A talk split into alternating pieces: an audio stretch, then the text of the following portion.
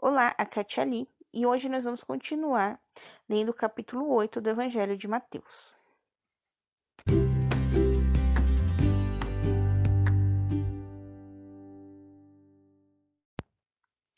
Bem-vindos aos Novenáticos Kids, e hoje nós vamos continuar a leitura de Mateus capítulo 8. Hoje nós vamos ler a partir do versículo 23.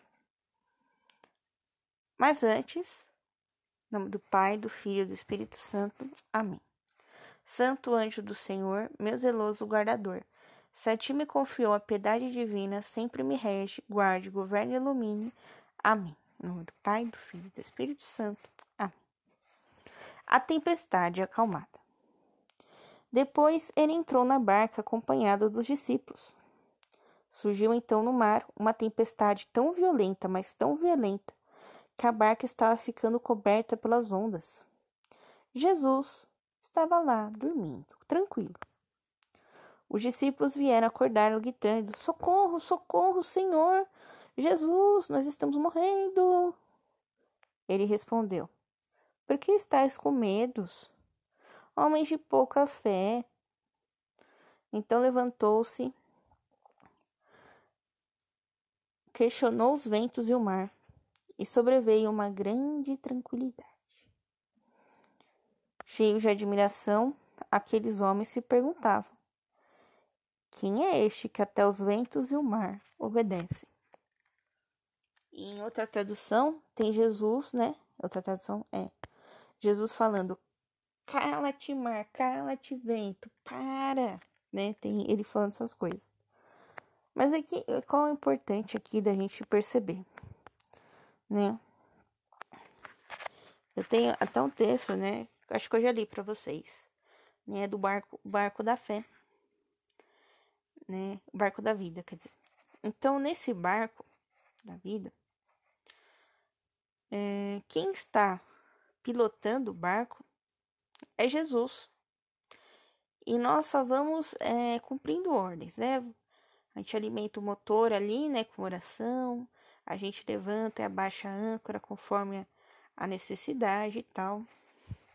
E vamos trabalhando ali para que justamente as ondas do mar não adentrem o barco, para que nós não batamos em icebergs, né? Para que não afundamos o nosso barquinho. E para isso sempre nós temos como piloto, capitão, Jesus. E aqui nós temos os discípulos, né? Que perdem o controle desse barco. Aqui o barco é como se fosse a igreja. Então você pega e joga a igreja no mar, tá? O mar para o judeu é o mal. Então, quando você joga a igreja no mar, é você colocar é, no mar, no, no mal, uma opção para aqueles que estão no mal se salvarem através da igreja.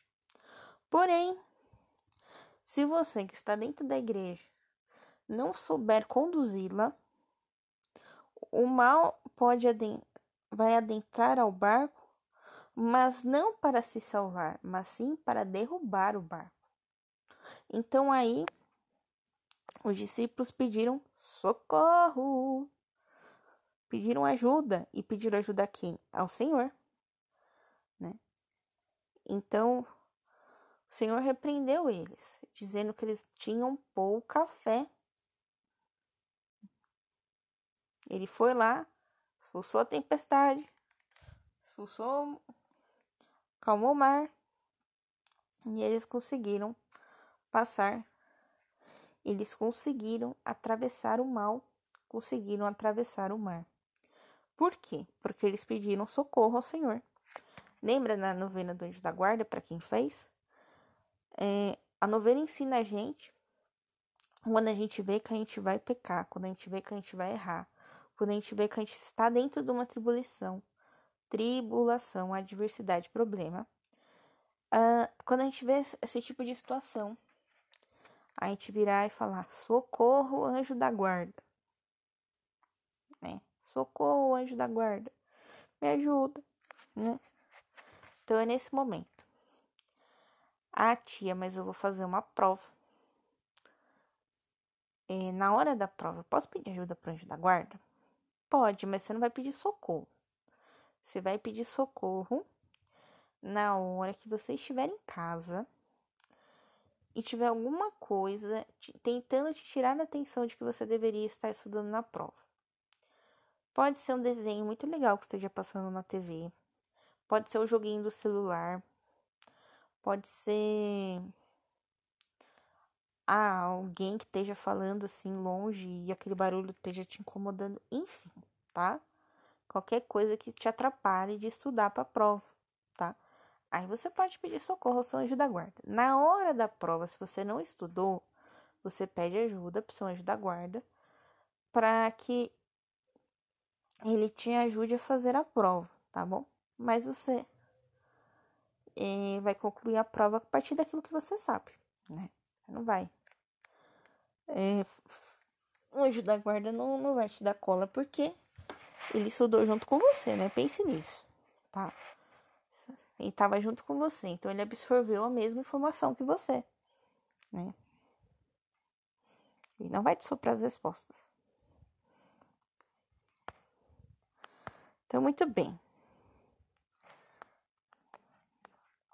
Hum, não vai dar tempo de ler outro pedaço, eu vou ler amanhã, tá bom? E aqui, só para concluir, os discípulos ficaram admirados, né?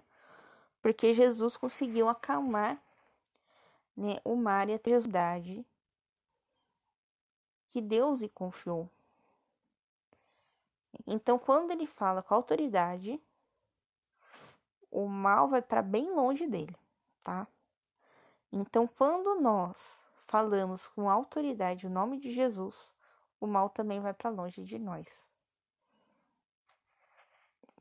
Copiou aí? Copia. Foi bem grande. Quando falamos com autoridade o nome de Jesus, o mal vai para longe de nós. Tarefa de hoje. Tarefa de hoje. Fazer um desenho, né? Um desenho, ou você pode escrever também, tá? Você escreve assim no meio barco, e em volta do barco você vai colocar tudo aquilo que te atrapalha, certo? Tudo aquilo que, que te atrapalha e te tira, né? A concentração daquilo que você precisa, tanto, né? Para continuar na igreja, quanto para estudar mesmo para a escola, tá? Você vai colocar tudo assim, essas palavras todas em voltas do barco. Se você sabe desenhar, você vai desenhar um barquinho no meio e em volta você vai desenhar tudo aquilo que é dificuldade para você, que te atrapalha, aqueles pecados, aqueles erros que você sempre comete, que é problema para você. Ah, mas problema para mim é da matemática. Então, o problema é falta, assim, falta de estudo de matemática. Coloca assim, beleza? Um beijo, um abraço, que a paz de Cristo esteja com você e o amor de Maria. E amanhã nós vamos concluir o capítulo 8. Tan, tan, tan, vamos concluir o capítulo 8 amanhã. Um beijo, um abraço, que a paz de Cristo esteja com vocês e o amor de Maria.